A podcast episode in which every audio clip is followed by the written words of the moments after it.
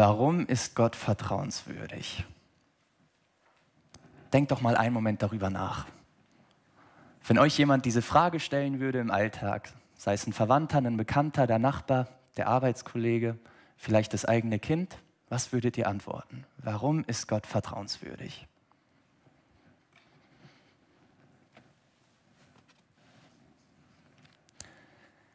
Ich habe diese Frage ein paar Leuten gestellt, unter anderem unserer Teenie-Gruppe in den vergangenen Tagen. Und ich war sehr dankbar für jeden, der geantwortet hat. Und es kam ganze Vielzahl an Antwortmöglichkeiten.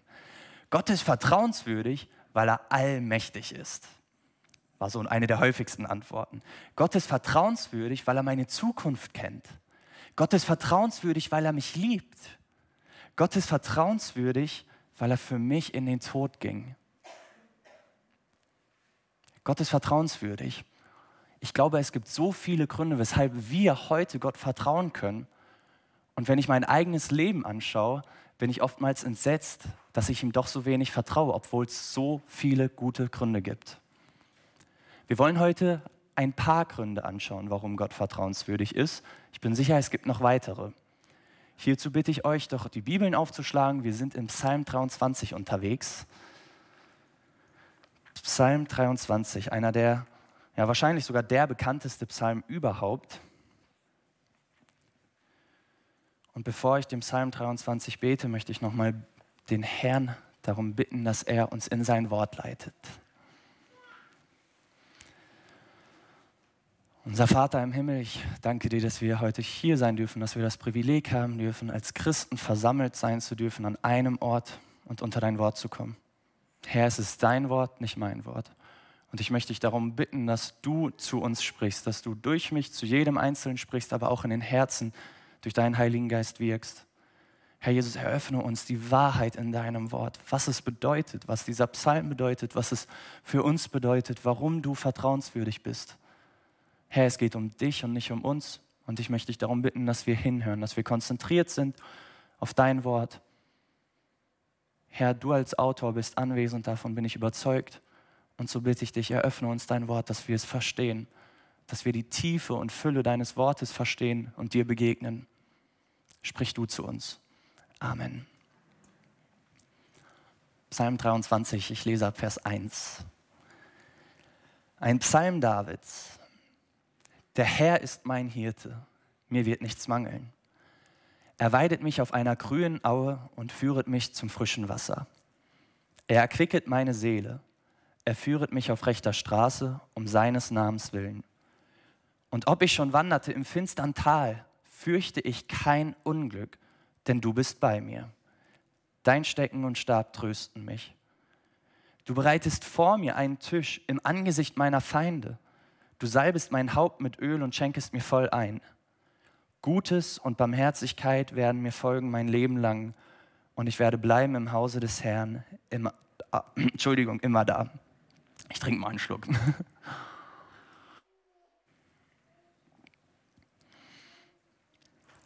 Dieser Psalm begleitet so viele Menschen durchs Leben und wir kennen ihn gerade auch aus dem Zusammenhang des Leidens, Zusammenhang vom Tod.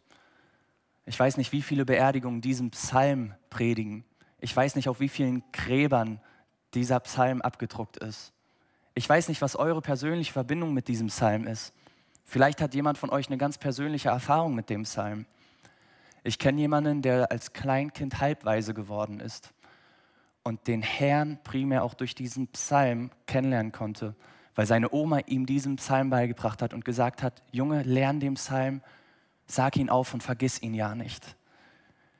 Und dieser Psalm hat ihm geholfen, den Herrn kennenzulernen und mit dem Herrn unterwegs zu gehen. Von daher, ich maße mir nicht an, dass ich jetzt all die Wahrheiten aus diesem Psalm kenne. Der eine oder andere hat sich bestimmt mehr oder intensiver mit diesem Psalm beschäftigt. Was ich hoffe, in dieser nächsten Zeit mit euch zu machen, ist zu sehen, was der Psalmist David über Gott sagt. Denn dieser Psalm geht nicht über Menschen, sondern er geht über Gott. Und gerade bei David glaube ich, muss man ansetzen, um die Tiefe des Psalms verstehen zu können. Mir selbst ist es beim Vorlesen eben fast passiert, dass ich schon fast übersprungen hätte, dass es ein Psalm Davids ist. Man setzt oft bei diesen großen Worten an, der Herr ist mein Hirte. Doch glaube ich, dass diese Bedeutung, der Herr ist mein Hirte, so einen Tiefgang erhält, wenn wir uns vor Augen halten, dass David das gesagt hat. Dieser König David, oft bekannt, König von Israel, der Bezwinger des Riesen Goliaths, der noch größer war als ich, wesentlich stärker war als ich. David, der auf der Flucht war vor Saul. David, der Ehebrecher, der dann sogar zur Vertuschung einen Mord begangen hat. Das sind so diese bekannten Geschichten von David. Oft vergessen gehen dabei jedoch auch die tiefen Täler seines Lebens. David, ein Kind, was aus einer kaputten Familie kam. Ach, der Junge auf dem Feld, der fast schon vergessen wurde, dass er überhaupt zur Familie gehört. David, der seine Frau und seinen besten Freund zurücklassen musste, um sein Leben zu retten. David, der tiefe Tragödien in seiner eigenen Familie bei seinen Kindern erleben musste. Da vergewaltigt sein ältester Sohn seine Tochter und der andere Bruder ermordet ihn. Ich kann mir nicht vorstellen, was für David in diesem Moment in seinem Kopf als auch in seinem Herzen los war. Aber ich glaube, dass wenn dieser David einen solchen schönen Psalm schreibt, das eine ganze Menge über Davids Gott aussagt. Jahre später musste David sogar auch vor diesem Sohn, der seinen ältesten Sohn umgebracht hat, vor diesem Absalom fliehen.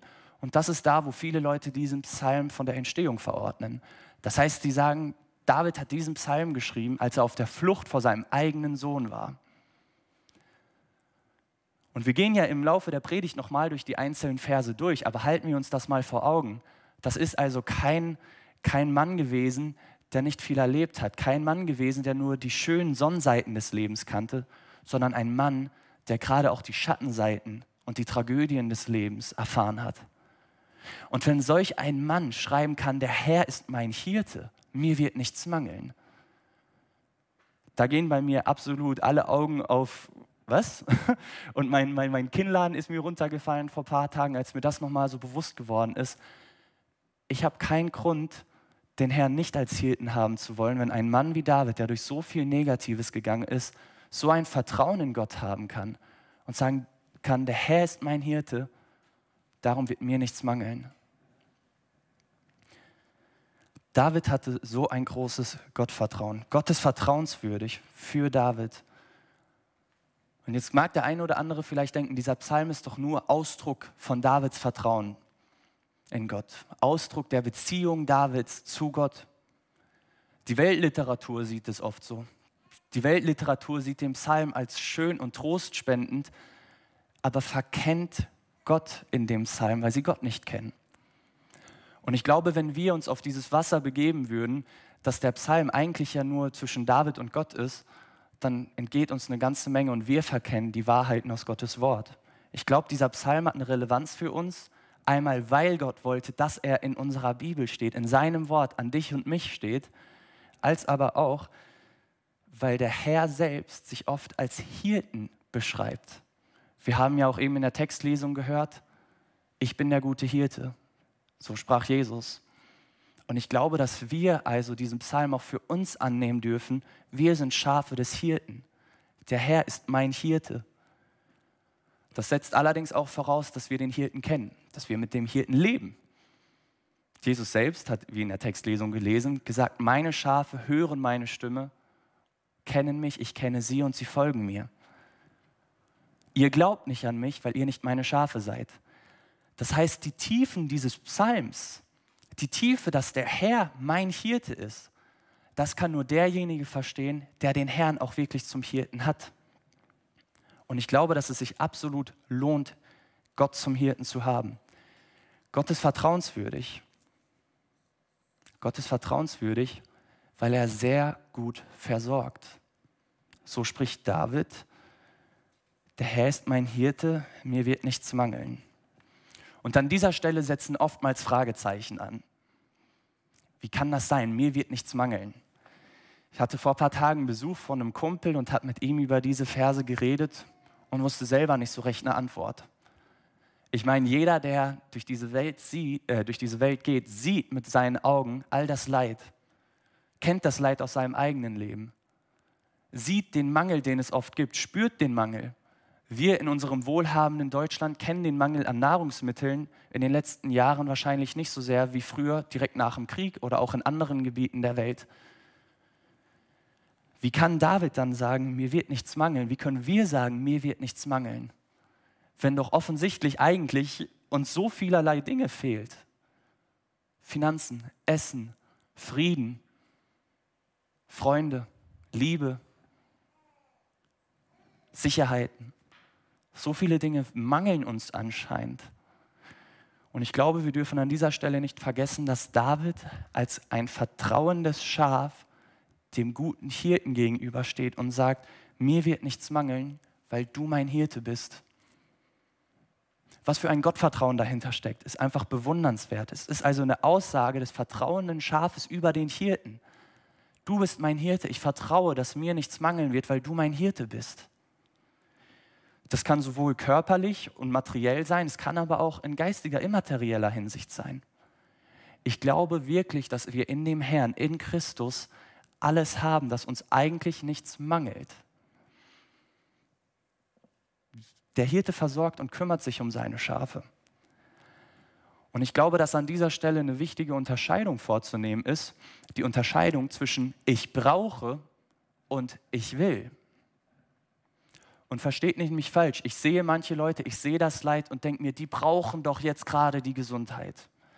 Freunde, die im Krankenhaus liegen, Freunde, die im Koma, im Sterben liegen, da wünscht man sich, da wünsche ich mir für sie, dass sie doch noch leben dürfen, dass die Familie dort Frieden erleben darf. Ich habe da natürlich nicht immer eine Antwort. Doch was ich weiß, ist, dass der Herr der gute Hirte ist, der weiß, was das Schaf braucht und weiß, was das Schaf nur will. Und er kümmert sich um unsere Bedürfnisse. Und ich betone, er kümmert sich um unsere Bedürfnisse und nicht um unsere Begierden. Liebe Gemeinde, in den vergangenen Wochen und Monaten haben wir das Privileg haben dürfen, wie es vorhin gesagt worden ist, durch den Jakobusbrief als Gemeinde gehen zu können. Und ich lese aus dem Jakobusbrief, aus dem ersten Kapitel, Vers 14 und 15. Sondern ein jeder, der versucht wird, wird von seiner eigenen Begierde äh, gereizt und gelockt. Danach, wenn die Begierde empfangen hat, gebiert sie die Sünde. Die Sünde aber, wenn sie vollendet ist, gebiert den Tod. Und ich glaube, dass aus Grundlage dieses Textes eigentlich jede Sünde daraus hervorgeht, dass wir etwas wollen, dass wir eine Begierde haben, dass wir oft verkennen zwischen Bedürfnis und Begierde. Dass wir sagen, ich brauche das, ich brauche das, aber eigentlich brauchen wir das nicht, sondern wir wollen das nur als zusätzlichen Bonus haben. Ich habe das bei mir erleben dürfen vor ein paar Jahren. Wir jetzt Bibelschule, ich bin an der Bibelschule in Brake und wir haben dort dann auch im ersten und im dritten Jahr Gemeindepraktika für eine Woche, wo wir als Einsatzteams losgehen. Und eine meiner Klassenkameraden hat auf diesem Einsatz einen höheren Betrag gekriegt an Geld. Und ich habe das mitbekommen und habe mir nur gedacht, Gott, ich brauche das doch auch. Ich brauche das doch unbedingt auch. Ich will das haben. Aber im Nachhinein habe ich erkannt, warte mal, sie brauchte das wirklich. Sie brauchte das Geld, um an der Bibelschule weiter studieren zu können. Ich brauchte das Geld nicht. Ich bräuchte das nur für meinen Luxus, damit es mir noch besser geht, als es mir ohnehin schon geht. Aus der Kindheit meines Vaters weiß ich, dass sie als Familie oft abends die letzte Nahrung hatten und sich gefragt haben, was wird es zu essen geben und wann wird es das nächste Mal was zu essen geben. Der Herr hat sie versorgt und ganz oft kam ein Hefezopf von Nachbarn vorbei für den nächsten Morgen. Das war dann die Tradition für meinen Vater geworden, weswegen er den Hefezopf so sehr liebt am Sonntagmorgen. Aus meiner Kindheit kenne ich das nicht, wie es ist, um Essen, um diese Lebensnot zu bitten, sondern eher kenne ich das nur, um, das, um, um die Begierde zu bitten, nicht um das Bedürfnis nach mehr Geld, damit ich mir Sachen zusätzlich leisten kann, damit ich mir Sachen erlauben kann. Ganz nach dem Motto, man gönnt sich ja doch nichts. Ich glaube, Gott ist der gute Hirte, der sehr gut versorgt und vor allem das auch sehr gerne macht. Im gesamtbiblischen Kontext sehen wir nämlich, wie Gott ist, sehen wir weitere Eigenschaften Gottes. Jeremia 29, Gott hat Gedanken des Friedens für uns. Matthäus 6, Gott versorgt die Vögel und findet uns Menschen sogar noch kostbarer. Wenn er sich um die Vögel kümmert, umso mehr dann um uns. Römer 8, wir sehen, dass Gott alles zum Besten führt. Epheser 1, Gott hat uns mit jeder geistlichen Segnung in Christus gesegnet. Wir sehen also, Gott versorgt sehr gut und sehr gerne. Und dann können wir voller Vertrauen sagen, du Herr bist mein Hirte, mir wird nichts mangeln. David hatte Gott als seinen Versorger kennenlernen können. Der Herr gibt, was wir brauchen. Und was er uns nicht gibt, brauchen wir anscheinend nicht so, wie wir uns das vorstellen oder denken, dass wir es bräuchten. Wir dürfen unser volles Vertrauen auf unseren Hirten setzen. Gott ist vertrauenswürdig, weil er sehr gut versorgt. Und diese sehr gute Versorgung führt David in den nächsten Versen weiter aus. Hinzu tritt jedoch auch ein weiterer Aspekt, weshalb Gott vertrauenswürdig ist. Gott ist vertrauenswürdig, weil er sehr gut führt. Diese Versorgung Gottes geht oft einher mit seiner Führung. Ich lese die Verse 2 und 3. Er weidet mich auf einer grünen Aue und führet mich zum frischen Wasser. Er erquicket meine Seele. Er führet mich auf rechter Straße um seines Namens willen. Ich glaube, Gott könnte uns sehr schlecht versorgen, wenn er uns nicht auch zeitgleich führen würde. Wie viel Segen, wie viel Versorgung geht uns entgangen, weil wir uns nicht führen lassen, weil wir bockig sind, aus meiner eigenen Kindheit weiß ich, dass mein Vater uns manchmal überraschenderweise für einen Ausflug mitgenommen hat, was nicht oft vorkam. Aber ich erinnere mich noch einmal ganz besonders, da hat er sich einfach zu mir ins Auto gesetzt, gesagt, Sohnemann, wir fahren. Und ich hatte keine Ahnung, wohin es geht. Und wir hatten einen wunderbaren Tag gemeinsam, waren gemeinsam auch essen, haben gemeinsam Zeit verbracht. Und das ist einer meiner Favorite-Momente in meinem ganzen Leben mit meinem Vater. Aber ich musste ihm vertrauen, dass er mich führt und versorgt für die ganze Zeit, wo wir unterwegs sind. Und ich glaube, dass es bei Gott ebenso ist. Gott will uns versorgen und er führt uns also gut, weil er uns auch versorgen will. Wir müssen ihm nur vertrauen. Wir sehen, dass Gott zu einer grünen Aue führt, zum frischen Wasser führt. Gott führt sehr gut. Wir sind also nicht eingepfercht. Oft sagen Menschen, ja, ihr Christen, ihr dürft doch gar nichts machen. Das Christentum besteht nur aus Geboten und Verboten. Wir sehen diese Freiheit, wir dürfen folgen, wir dürfen gehen. Wir müssen nicht an einem Ort stehen, sind eingepfercht und kommen nicht vom Fleck, sondern wir dürfen mit dem Herrn unterwegs gehen und sehen, wohin er uns führt. An grüne Auen, da habe ich mir gedacht, warum schreibt David grüne Auen? Hätte nicht einfach nur eine Aue, eine Weidefläche gereicht? David schreibt an grüne Auen. Wie schön und herrlich. Ja, Schafe sind wählerisch, aber wenn Schafe nichts haben, außer die Wahl zwischen verdorrtem, minderwertigem Essen oder gar keinem Essen, dann essen sie auch dieses Schlechte. Wir sehen den guten Hirten jedoch, der nicht nur irgendwie zweite Klasse Güter liefert, sondern wir sehen den Hirten, der in Tiefe und Fülle grüne Auen, besten Weideplatz liefert. Wir sehen, dass er ans frische und stille Wasser führt, die Bedürfnisse seiner Schafe kennt, ich weiß nicht, ob jemand unter uns sitzt, der sein Leben mal mit Schafen zu tun hatte.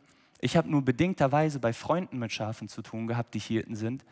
Und die erzählten mir, dass Schafe sehr schreckhafte Tiere sind, was eine Vermutung ist, weswegen Schafe auch stilles Wasser brauchen, was nicht stark fließt.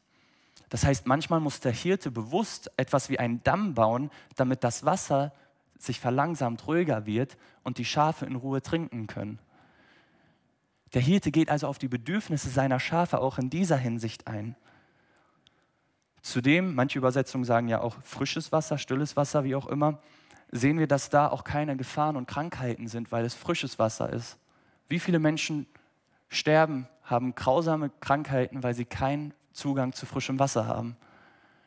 Und wir als Schafe werden vom Hirten geführt zum frischen Wasser. Es erinnert mich auch an den Heiligen Geist, das lebendige Wasser, was wir haben dürfen. Der Herr versorgt und führt uns auch zu ihm. Er gibt ihn uns, gibt uns lebendiges Wasser, was wir brauchen für unseren Alltag. David führt also aus, wie Gott versorgt, aber er führt auch diese Führung weiter aus. Das Ergebnis der Führung, er erquickt meine Seele. Ich bin mit diesem Wort zwar groß geworden, weil ich den Psalm auswendig gelernt habe als Kind, aber dieses Wort habe ich nie übernommen. Ich kenne das Wort auch nirgendwo anders her, außer aus der Bibel. Was bedeutet das eigentlich, erquicken? Ich habe gegoogelt, da kam dann sowas raus wie erfrischen, erfreuen, beleben, stärken. Und ich glaube, dass das alles eigentlich gut zusammengefasst wird, wirklich in dem Begriff erquicken. Der Herr erquickt meine Seele. Manchmal werden wir nämlich auf dem langen Weg in dieser Welt schwach, verletzt, erschöpft, müde. Wer kennt das nicht? Das christliche Leben ist ein Marathonlauf, kein kurzer Sprint, wo man einmal Power gegeben hat, dann ist gut, sondern es ist ein Marathonlauf. Und wir werden schwach. Und dann ist es schön zu sehen, der Herr ist mein Hirte, er erquickt meine Seele. Bei ihm tanke ich auf. Seine Gegenwart, seine Führung versorgt mich. Gott ist wie ein wachsamer Hirte, der das Schaf auch mal trägt, der verlorenen Schafen nachgeht und wenn er sie gefunden hat, sie sich auch auf seine Schultern legt und trägt. Ich glaube, Gott tut das sehr oft anders, als wir uns das erwarten würden oder denken würden. Ich glaube, Gott erquickt unsere Seele oft im Gebet, in der stillen Zeit mit ihm persönlich. Das ging mir gestern Abend so. Ich bin ehrlich, ich habe momentan keine einfache Zeit. Und ich saß mit meiner Bibel heulend und habe diesen Psalm gelesen, wegen einer Not in meinem Leben und habe erfahren dürfen, Gott trägt durch sein Wort, durch die Zeit mit ihm. Natürlich wäre es mir einfacher und lieber gefallen, hätte er das Problem gelöst. Aber Gott hatte was anderes vor. Er wollte mich durch sein Wort erquicken, aufbauen, erstärken. Er gibt einem Freunde an die Seite, Familie an die Seite, die sich um einen kümmern und sorgen. Gott gibt uns Frieden im Herzen in Momenten, wo wir es gar nicht erleben oder erfahren könnten, wenn der Herr nicht eingreifen würde. Gott gibt uns einen Motivationsschub, manchmal auch einfach nur, indem die Sonne scheint und das uns aufheitern darf. Der Herr erquickt meine Seele. Der Herr führet mich zur Ruhe. Und die Art und Weise der Führung beschreibt David auch auf rechter Straße um seines Namens willen. Auf rechter Straße um seines Namens willen. Das setzt auch voraus, wenn der Herr führt, dass ich mich führen lasse und auf Wegen gehe, die ich nicht will, die ich eigentlich nicht will, beziehungsweise Wege, die ich nicht gewählt hätte an seiner Stadt. Wege, die mir als Umweg vorkommen. Wieso muss ich außenrum, wenn ich nicht einfach den kürzeren Weg gehen kann? Wieso? Ganz einfaches Beispiel, gerade auch in jungen Jahren. Wieso muss man mit dem Geschlechtsverkehr bis zu einer Ehe warten, wenn man doch nicht mit seinem Partner früher ins Bett gehen kann? Ganz verbreitet unter Jugendlichen. Ich weiß doch, ich will diesen Partner eines Tages heiraten, also können wir doch auch jetzt schon miteinander schlafen. Aber das ist nicht der rechte Weg. Der Herr führt zur Ehe. Der Herr führt in anderen Lebenslagen Wege, die uns nicht unbedingt immer gefallen. Das Volk Israel nach dem Exodus, nach dem Auszug aus Ägypten, wurde zu einem Meer geführt, in eine Sackgasse, eine vermeintliche geführt. Das war nicht der Weg, den sie Israeliten eigentlich genommen hätten, glaube ich, aber dort durften sie sehen, dass der Herr durch Mose das Meer teilt. Der Herr führt sie auf seine Wege, er führt uns auf seinen Wegen. Das sind Wege, die ihm stets gefallen. Ein Josef, der versklavt nach Ägypten kommen musste, um seine Familie zu retten. Ein Lazarus, ein Freund Jesu, der vier Tage lang im Grab lag, wo wir auch lesen, Jesus weinte, wo das auch für Jesus nicht einfach war, aber wir sehen am Ende die Verherrlichung Christi und die Auferstehung des Lazarus. Wir sehen also, der Herr führt auf rechter Straße um seines Namens willen. Seine Verherrlichung ist das Ziel. Und er sorgt dafür mit seinem Namen. Ganz oft in der Bibel, gerade auch in Hesekiel, lesen wir, dass der Herr gnädig war mit Israel um seines Namens willen. Gott hat ein Versprechen gegeben und daran hält er sich auch um seines Namens willen, damit die Nationen nicht seinen Namen in Schmutz ziehen können. Um seines Namens willen führt der Herr und sorgt. Und in dieser Führung müssen wir als Schafe beachten, dass Führung mehrere Dinge braucht. Führung braucht Zeit. Zeit. Etwas, wo wir mitgehen müssen, ein Prozess, ist nicht immer sofort der Wunschautomat, der uns alles gibt in Gottes Führung. Bei Gottes Führung ist auch Vertrauen wichtig. Vertraue ich meinem Hirten? Weiß der wirklich, wo er gerade hinführt? Ich will nicht schon wieder in der Sackgasse landen in meinem Leben. Führung Gottes braucht Zeit, Vertrauen, aber auch unseren Gehorsam. Wir müssen mutig und gehorsam einen Schritt nach dem anderen nach vorne gehen, dem Herrn folgen. Israel hat diese Dinge leider in der Wüste nicht gehabt. Sie wurden ungeduldig wegen der Zeit, sie misstrauten dem Herrn, sagten, es wäre doch besser gewesen, wären wir gleich in Ägypten geblieben statt in der Wüste umzukommen. Und sie waren dann ungehorsam und haben noch versucht, auf eigenem Willen in das gelobte Land zu kommen, obwohl der Herr sagte, die Tür ist zu, noch nicht. Das ist eine Veranschaulichung für uns, ein warnendes Beispiel auch, wenn es um Gottes Führung geht, wie wir nicht sein sollten. Stattdessen sollten wir viel mehr sein wie die Jünger. Drei Jahre mit dem Herrn unterwegs, auch voller Geduld und eigentlich Erwartung, Herr, wann wirst du jetzt endlich dein Reich aufbauen? Wann geht es jetzt endlich zur Sache? Sie haben auch nicht alles verstanden, aber haben dem Herrn vertraut und sind ihm gefolgt. Unser Gott, der Licht und Liebe ist, wie die Bibel ihn beschreibt, geht voller Gnade mit uns den ganzen Weg zum Ziel all seinen Führens, zu seiner Verherrlichung. Seine Versorgung und sein Führen dienen zu seiner Verherrlichung. Und deswegen, um seines Namens willen, wird er auch nicht versagen. Ich frage dich, wie steht es in deinem Leben um Gottes Führung? Wie lebst du? Lässt du dich ablenken von anderen Leuten, von Social Media, von Arbeitskollegen, von Arbeitgebern, vielleicht auch von deinem Ehegatten, deiner Gattin, deinen Kindern, den Sorgen um die Zukunft? Lässt du dich ablenken von deinen eigenen Begierden? Lässt du dich ablenken von dem großen Hirten, der dich gut führen will und Gutes mit dir im Sinne hat? Wie schaut es aus, wenn es um Gottes Tempo geht? Zu seiner Zeit versuchst du Sachen nicht voreilig zu machen, sondern bist bereit, auch mal die extra Meile mit dem Herrn zu gehen, ihn besser kennenzulernen, wenn es um einen neuen Wohnort geht, wenn es um eine neue Arbeitsstelle geht, wenn es vielleicht auch im fortgeschrittenen Alter darum geht, ob man in ein Altersheim zieht oder nicht. Wie führt Gott dich? Und vor allem, wie folgst du ihm? Bist du bockig? Ein Schaf, das nicht will? Oder bist du ein Schaf, das voller Vertrauen dem guten Hirten folgt? Nutzt du den Weg, den Gott mit dir jetzt geht und gehen will, um ihn besser kennenzulernen? Ich meine, als Christen sagen wir doch immer, wir haben eine Ewigkeit im Himmel vor Augen. Ja, wenn das so ist, dann eigentlich sollten wir doch unseren Gott jetzt schon möglichst gut kennenlernen, um die Ewigkeit noch besser genießen zu können. Sonst wissen wir auch gar nicht, worauf wir uns darauf einlassen, könnte man ja sagen. Eine Ewigkeit bei Gott, lerne ihn doch heute kennen. Lass Gott sein Tempo für seine Führung und folge ihm voller Vertrauen, dass er dich versorgen und führen will, und zwar sehr gut. Gott ist vertrauenswürdig weil er sehr gut versorgt und sehr gut führt. David greift jetzt jedoch dann auch im nächsten Vers etwas auf, wo mir selber eigentlich ein Frosch im Hals zuvorkommt. Was, wenn Gott führt, wo ich nicht hin will? Wir lesen ab Vers 4 und Vers 5. Und ob ich schon wanderte im finstern Tal, fürchte ich kein Unglück, denn du bist bei mir. Dein Stecken und Stab trösten mich. Du bereitest vor mir einen Tisch im Angesicht meiner Feinde.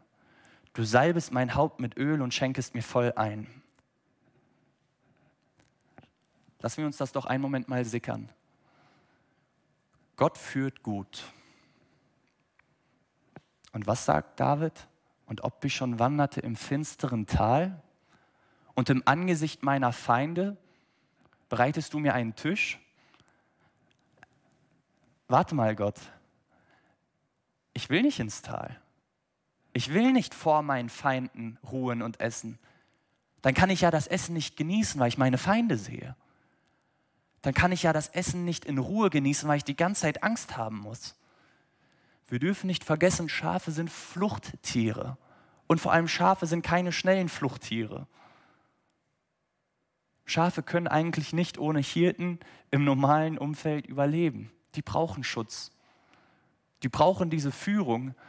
Und dann dann sagt David, führt der Herr ins finstere Tal. Wer will das schon? Wer will in das finstere Tal, Tal der Todesschatten, was aussichtslos ist, was Todesangst bedeutet für uns?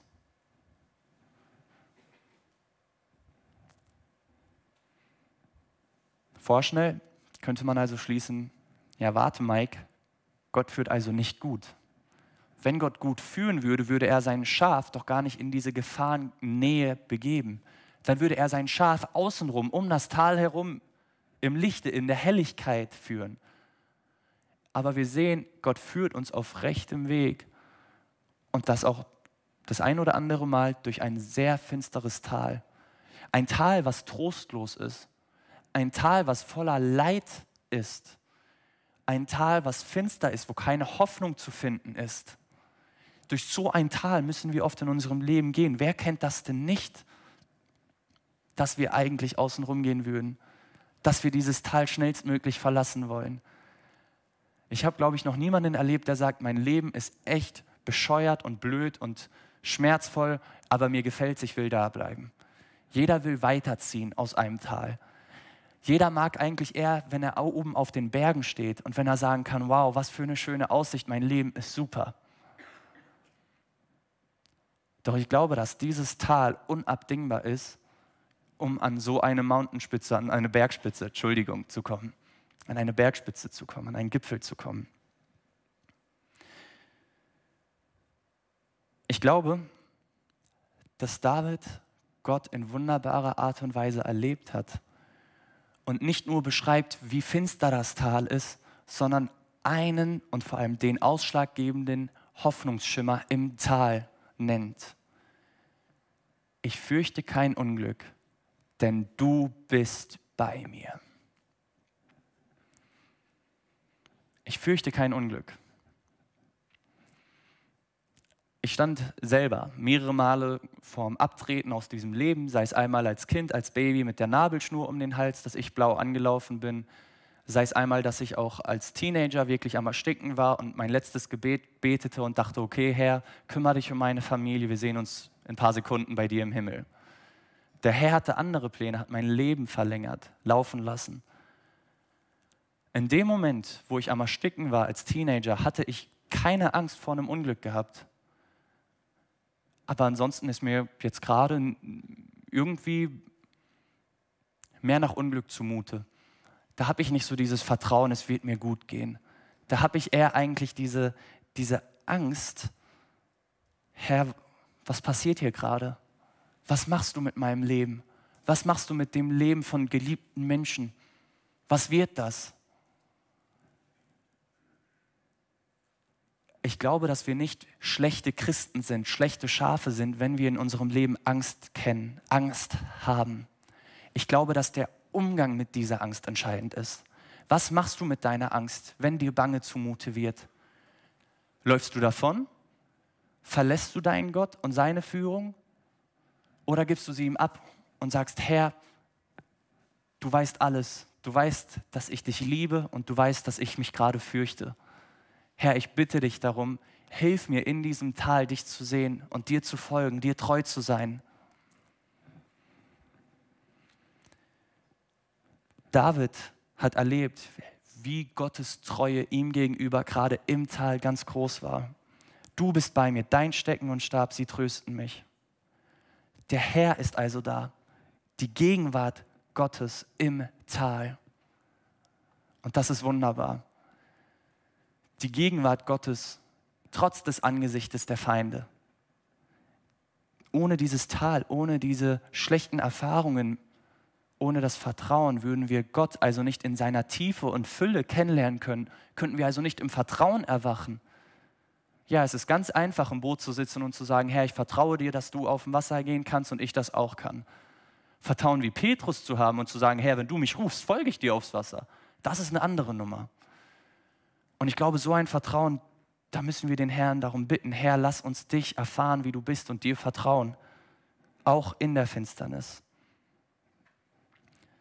Ich bitte euch mal kurz um ein Handzeichen, wenn euch beim Lesen aufgefallen ist, dass das Personalpronomen hier ändert von er, der Hirte, zu du, mein Hirte. Wem ist das aufgefallen?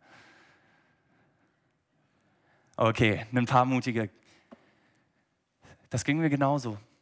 Und ich glaube, dass es was Wunderbares beschreibt, auch natürlich in dieser poetischen Form, aber es zeigt, der Herr ist ganz besonders da, wenn wir ihn brauchen. Du bist bei mir. Da ist eine persönliche Beziehung ersichtlich. Du bist bei mir. Die älteste Führung auf dem Schlachtfeld, laut Wikipedia, ist eigentlich die Führung von vorne, wo der Befehlshaber aktiv am Kampf teilnimmt und mitten unter seinen unterstellten Soldaten ist. Und das ist genau, was dieser Psalm über unseren Herrn sagt. Herr, du bist bei mir. Du bist nicht außen stehen geblieben und hast gesagt, geh scharf, da musst du lang gehen. Du bist reingegangen, du bist bei mir in dieser Not. Und ich glaube, dass wir an dieser Stelle einen wunderbaren Gott haben.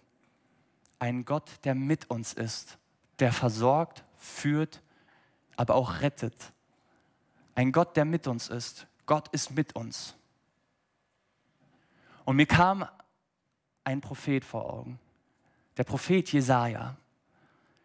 Der Prophet selber schrieb in Jesaja 7, Vers 14: Siehe, eine Jungfrau wird schwanger sein und einen Sohn gebären und sie werden ihm den Namen Immanuel geben. Immanuel. Die meisten Deutschen können damit nichts mehr verbinden, glaube ich, wenn man nicht auch wüsste, was Namen bedeuten.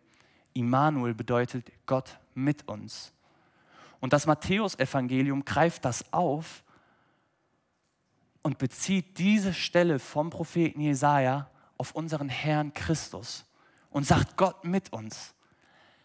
Und ich glaube, dass dieses große, finstere Tal der Todesschatten natürlich auch manche Probleme sein können, wo wir uns nochmal verstärkt im Tal der Todesschatten sehen, im Tal der Finsternis.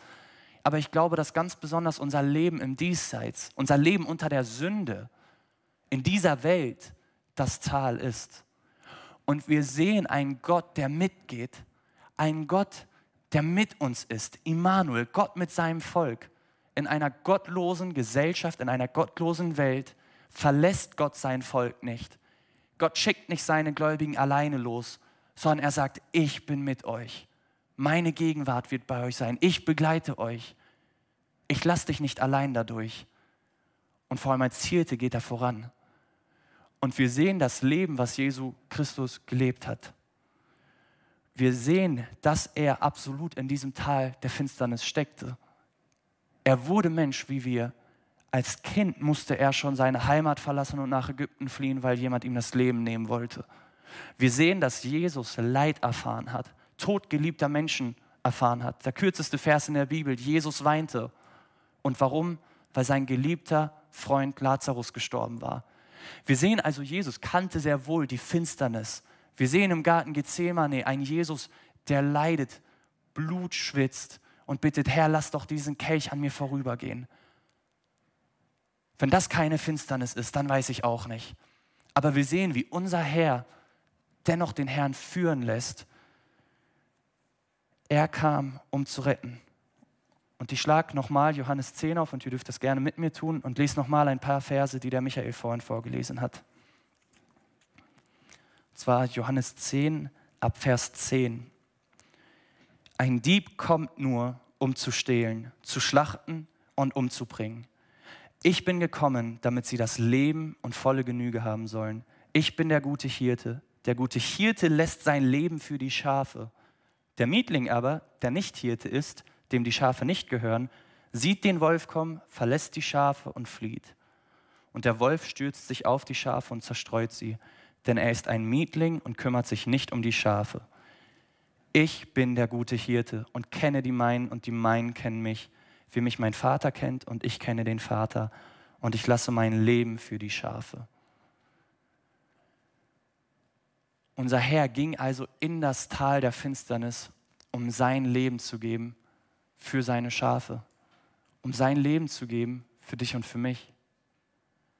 Stellvertretend an einem Kreuz zu sterben, das Kreuz finde ich ja noch schön schöne Deko, schöne Erinnerung.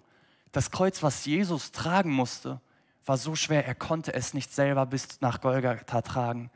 Das Kreuz, was er tragen musste, war rau, war verletzend, war blutig, ekelerregend, abscheulich. Und er trug das für dich und für mich. um unserer Sünde willen. Wir haben es nicht verdient, in Gottes Gegenwart zu kommen. Doch Immanuel, Gott mit uns, Gott mit seinem Volk, Gott als Hirte macht den Weg frei, geht den Weg, den wir gehen sollen und ermöglicht uns ein Leben in Gottes Gegenwart, weil er für unsere Sünde gestorben ist. Und wenn wir das akzeptieren, dann können wir auch wirklich sagen, der Herr ist mein Hirte, Jesus ist mein Hirte und können dann so leben und ihm folgen, wie es ihm gefällt. Jesus, ganz Gott, ganz Mensch auf einer Rettungsmission auf dieser Welt gewesen. Und gerade deswegen ist Gott auch vertrauenswürdig. Gott ist vertrauenswürdig, weil er sehr gut rettet. 100 Prozent. Er rettet nicht, damit wir ein Leben voller Qual haben. Er rettet, um uns heil zu machen, um uns ein Leben in Fülle zu geben, um ein Leben mit ihm zu haben. Unser Herr ist ein guter Herr, der uns rettet. So einen Herrn lohnt es sich also zu folgen. Und vielleicht sitzt du hier, bist Kind Gottes, bist ein Schaf Gottes, doch siehst und fühlst ihn momentan gar nicht. Hast gerade eine schwere Zeit durchzumachen. Und gerade für dich sind die Worte aus Matthäus 11, 28 gut gedacht. Da spricht Jesus, kommt her zu mir, alle, die ihr mühselig und beladen seid, ich will euch erquicken. Da haben wir wieder das Wort, wieder den Bezug zum Psalm. Komm zu Gott, er will dich erquicken, er will dich wieder aufbauen, dir Freude, dir Kraft, dir Mut geben, dir Hoffnung geben für deine Zukunft. Mögen Luthers Worte dir eine Hilfe sein, über die ich in der Vorbereitung gestolpert bin. Du aber halte dich an Gottes Wort und Zusage. Höre deinem Hirten zu, wie und was er mit dir redet und richte dich nicht, äh, Entschuldigung, und richte dich nach seiner Stimme, nicht nach dem, was die Augen sehen und das Herz fühlt. Und so hast du gewonnen. Meine Lieben, ich glaube, jeder muss durch das finstere Tal.